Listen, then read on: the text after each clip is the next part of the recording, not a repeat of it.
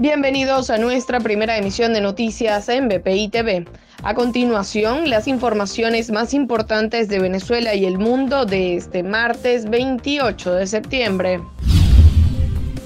El fiscal general Tarek William Saab aseguró que en las próximas horas apelarán la decisión de absolución de quien sería el culpable de la muerte del joven David Vallenilla, el sargento Arlie Cleive Méndez, quien es acusado de homicidio calificado perpetrado con alevosía y por motivos fútiles, así como el uso indebido de arma orgánica.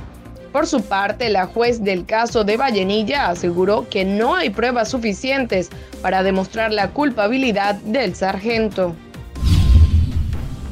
El ministro de Comunicación de Nicolás Maduro, Freddy Ñáñez, informó que 5.983.049 venezolanos han recibido la pauta completa de vacunación contra la COVID-19, lo que representa 27% de la población.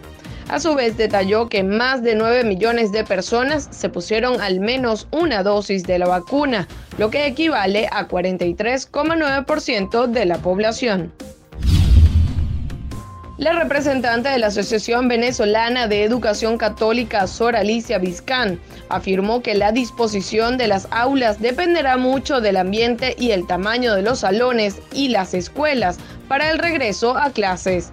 Indicó que hay colegios que organizan las clases por mitad de grupo.